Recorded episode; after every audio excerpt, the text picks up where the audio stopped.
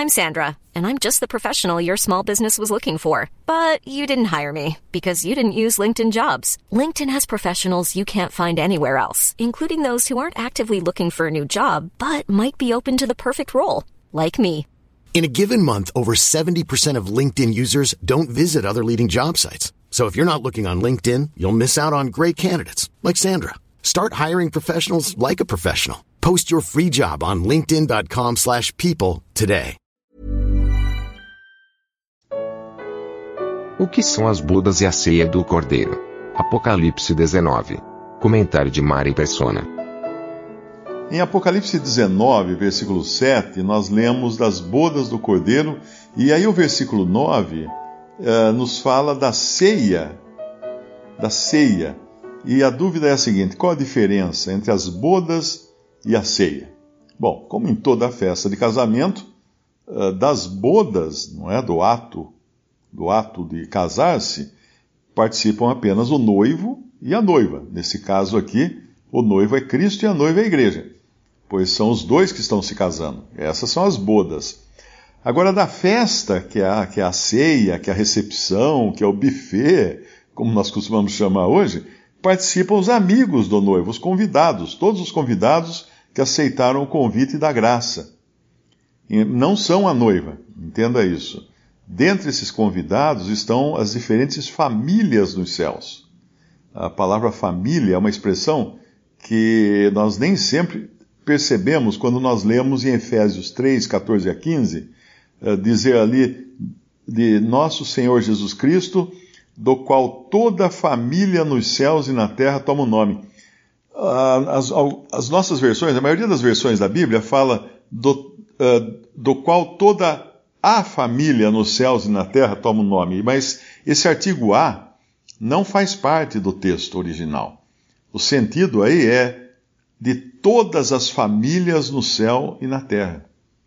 Uh, da, nosso Senhor Jesus Cristo, do qual todas as famílias no céu e na terra tomam o nome. Ou seja, diferentes grupos de pessoas salvas, nem todos eles pertencentes à igreja, que é o conjunto dos salvos nos últimos dois mil anos aí, desde Atos capítulo 2. Esses convidados que participam da ceia para, vamos dizer assim, assistir às bodas, são os santos de todas as eras, exceto aqueles que fazem parte da noiva, obviamente. Os santos que foram salvos e estão no céu, morreram e estão no céu. Entre essas diferentes famílias estão também aquela família dos embriões. Sim, os embriões que foram vítimas de aborto, eles estão são salvos, estão no céu, salvos também uh, agora, nesse momento aguardando a ressurreição, mas depois estarão ressuscitados também. Uh, crianças mortas antes da idade da razão, antes da idade de entender que teriam que crer em Cristo, também estão salvas. O Senhor falou: Vinde a mim as criancinhas, porque delas é o reino dos céus. Uh, deficientes mentais, loucos de nascença, ou seja, aqueles que nunca tiveram condições de crer intelectualmente, crer, de aceitar intelectualmente mas o Senhor é misericordioso para com esses também. O mesmo sacrifício que salvou aqueles que fazem parte da igreja é o mesmo sacrifício que salvou todos esses, ainda que eles não tivessem entendido isso. Em Isaías 35:8 diz assim: Até mesmo os loucos não errarão, não errarão o caminho, não é? Que é o assunto ali. Esse é um princípio do modo de Deus agir para com aqueles que são mentalmente incapacitados.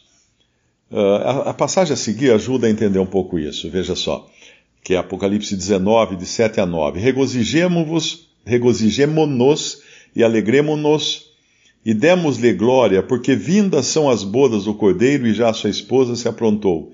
E foi-lhe dado que se vestisse de linho fino, puro e resplandecente, porque o linho fino são as justiças dos santos. E disse-me: Escreve, bem-aventurados aqueles que são chamados à ceia das bodas do Cordeiro. E disse-me: Estas são as verdadeiras palavras de Deus. Uma outra passagem é a que está em Mateus 25, 1 e João 3, 29. Elas dizem isto. Então o reino dos céus será semelhante a dez virgens que, tomando as suas lâmpadas, saíram ao encontro do esposo. Aquele que tem a esposa é o esposo, mas o amigo do esposo que lhe assiste e o ouve, alegra-se muito com a voz do esposo. Assim, pois, já este meu gozo está cumprido. O amigo do esposo não é a noiva, mas ele, ao mesmo tempo, ele tem acesso, ele participa da ceia das bodas do cordeiro. Uma outra passagem está em Mateus 22, de 2 a 4, que diz que o reino dos céus é semelhante a um certo rei que celebrou as bodas de seu filho e enviou seus servos a chamar os convidados para as bodas. E estes não quiseram vir. Depois enviou outros servos, dizendo: Vim, dizei aos convidados: Eis que tenho meu jantar preparado, os meus bois, uh, os meus bois e cevados já mortos, e tudo está pronto. Vinde às bodas.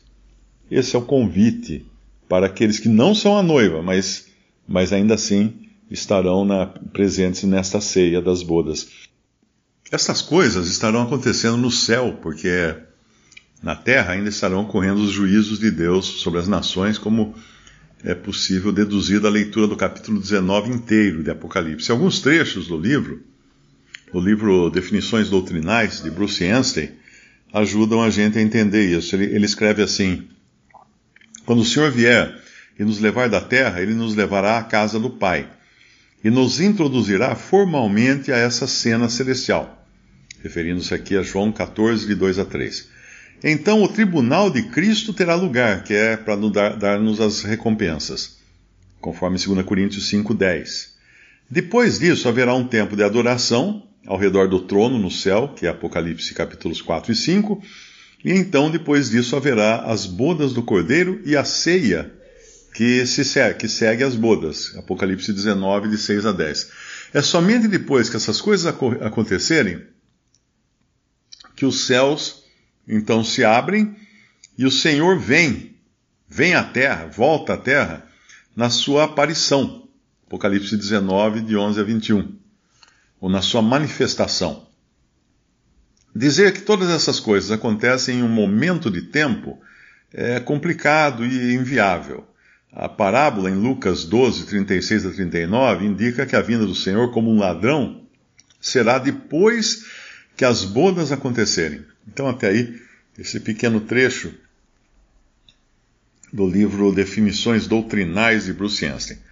Agora, continuando no versículo 10 de Apocalipse, uh, João fica tão impressionado com tudo aquilo que ele se lança aos pés do anjo para o adorar, mas é imediatamente repreendido por fazer isso. Uh, e ele disse-me, o anjo está né, tá falando para João: Olha, não faças tal, sou teu conservo e de teus irmãos que têm o testemunho de Jesus. Adora a Deus, porque o testemunho de Jesus é o espírito de profecia. O anjo não era mais que um servo dedicado a anunciar aquelas maravilhas, mas ele deixa claro que o testemunho de Jesus é o espírito de profecia. A profecia uh, apesar de, de anunciar o juízo que virá sobre as nações e a bênção do povo de Deus, ela tem como único objetivo honrar e glorificar Jesus, o centro e alvo de todas as coisas, em quem também tudo convergirá. Uh, se nós ficarmos ocupados com os eventos proféticos, por mais emocionantes que pareçam ser, não estaremos ocupados com o verdadeiro espírito de profecia, que é que é aquele que aqui o anjo uh, explica para João, que é o testemunho de Jesus, é o espírito de profecia. A profecia serve tão somente para nos levar a nos concentrarmos em Cristo. Ou, caso contrário, ela não, vai, não passará de alimento para o intelecto, né? para você estudar, estudar, estudar, encher a mente de, de conhecimento, mas sem uma ocupação, sem glorificar a Cristo como Senhor no seu coração ou como tema central de toda a profecia. Visite respondi.com.br. Visite também 3minutos.net.